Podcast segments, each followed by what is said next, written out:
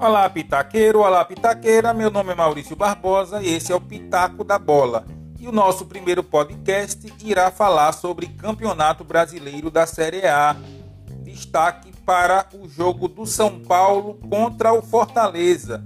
O time paulista perdeu em casa por 1 a 0 no sábado. O Fortaleza jogou muito bem e o placar até poderia ter sido maior. Após o jogo, o técnico Hernan Crespo disse que precisará de tempo para trabalhar, uma vez que o time paulista não tem dinheiro para novas contratações. Será que a torcida e a diretoria terão paciência para esperar? Vamos aguardar. No domingo, tivemos um jogo muito importante com vitória do Flamengo sobre o Bahia, uma goleada 5 a 0 o jogo foi em Pituaçu, Salvador, e o Flamengo conseguiu uma excelente vitória. O Gabigol fez três gols hat-trick. Agora ele é o segundo maior artilheiro do Flamengo em campeonatos brasileiros, 42 gols.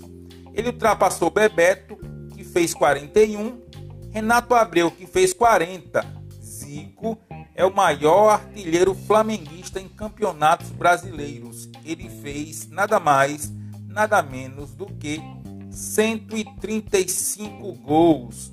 Então essa rodada destaque para o jogo do Flamengo. A última vez em que o time do Flamengo fez 5 gols, algo bastante interessante, foi justamente sobre o Grêmio. A época era treinado pelo técnico atual do Flamengo, Renato Gaúcho. Outra questão também interessante é que a zaga flamenguista não sofre gols há dois jogos, Léo Pereira e Gustavo Henrique. É importante também destacar o líder do Campeonato Brasileiro, que é o Palmeiras. Ele é o líder isolado com 28 pontos, 3 a mais que o vice-líder Atlético Mineiro. Após um primeiro tempo sem emoções, o Clube Paulista construiu a vitória no segundo tempo. São seis vitórias consecutivas e a última derrota foi na sexta rodada para o Bragantino.